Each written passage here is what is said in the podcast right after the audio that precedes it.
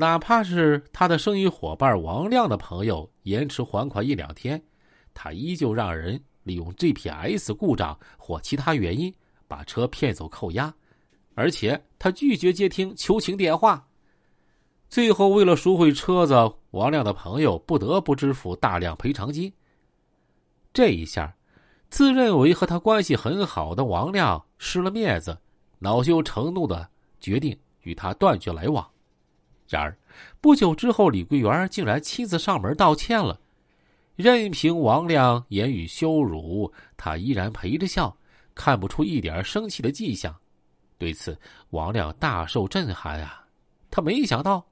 这李桂元为了生意，竟然可以忍受啊这个如此的辱骂。不久之后，他们又恢复了合作关系。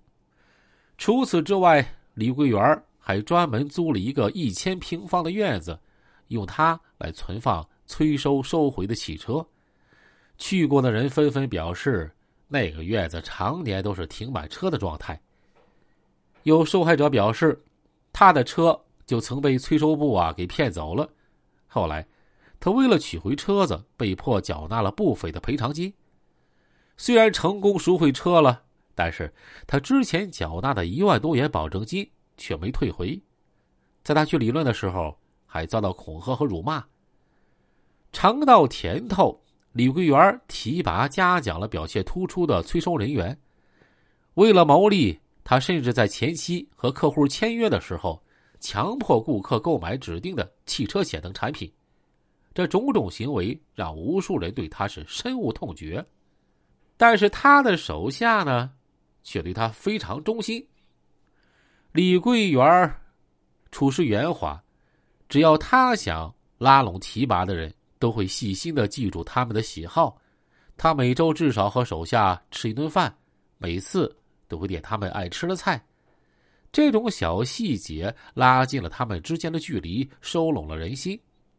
在成功恐吓勒索众多客户之后，他们越发猖狂了。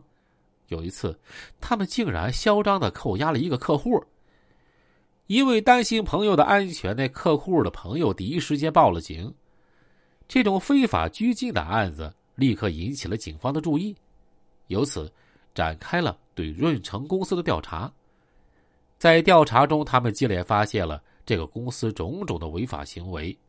为了把他们一网打尽，警方就此成立专案组，最终花费两年半的时间，把涉案人员全部抓捕。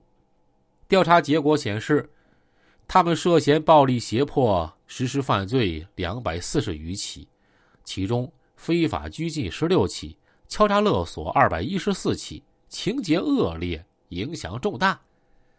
其中，李辉为主谋之一，被判处有期徒刑二十三年，剥夺政治权利五年，并没收全部个人财产；而李桂元则在被抓捕不久就借着怀孕申请了取保候审。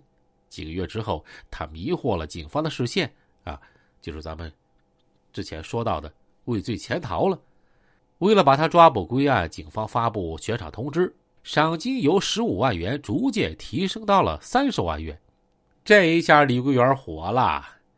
之前跟李桂元同乡的年轻人大多都出去打工，没人知道他的近况，只有偶尔才会见他坐豪车回老家，人们也就大概猜测他可能是发了财。可怎么也没想到，他竟然敢触犯法律。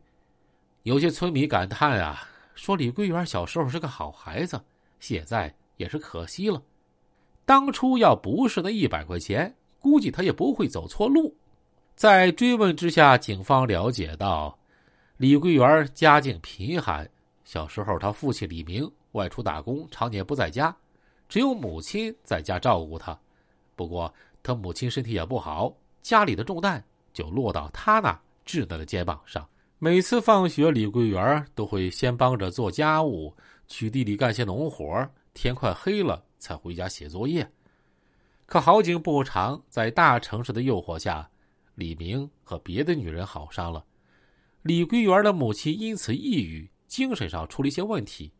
为此，李桂元和李明大吵一架，单方面表示和他断绝父女关系。虽然处境艰难，但李桂元并没放弃，他一边照顾母亲，一边努力学习，后来以优异的成绩考上重点高中。因为是寄宿学校，长时间不能回家，他向母亲要一百元的生活费，但是他被拒绝了。李桂元心里紧绷的那根弦啊，终于断了。本来就吃了很多苦，在许多方面更是觉得和别的同学格格不入。在愤怒之下，一直要强的李桂元放弃了学业，找了个服装店打工。期间，李桂元的母亲和父亲多次劝他回学校读书，但是他十分坚决。虽然李明生活条件也不好，但是有一次他受伤。赔了四万元钱，治病花了两万，因为感到愧疚，他拿了一万补偿李桂元，资助他开了一家服装店。在抓捕中，李桂元曾两次被抓，有一次在警方蹲守数天之后，成功堵到李桂元，并说：“你该投案的。”处在包围圈里，李桂元支支吾吾的表示：“啊，我今天下午就想去，因为身体不好。”我都到公安局门口了，但是我没进去。在这个案件中，原生家庭的责任不可避免，但是也不能把全部过错归咎于此。有人说，即使站在阴沟里，也有人仰望星空。后来事情的发展是李桂元没有守住本心，按照他的聪明才智，踏踏实实走正道。虽说啊，不能多么富有，但是。应该也能拥有不错的人生，可是啊，他却知法不守法，肆意踩踏法律的底线，这比无知更加恶劣。为了自己的私欲，他左右逢源，在低位低微的时候疯狂讨好，在站稳脚跟之后又六亲不认，这种行为不是能屈能伸，而是为达目的的不择手段。每个人都是通向自我的征途，是对每一条道路的尝试，是一条小径的悄然呼唤。在追寻的过程中，李桂元走错了路，但是他却明知不可为而为之。希望他早日认清事实，回归正途，投案自首。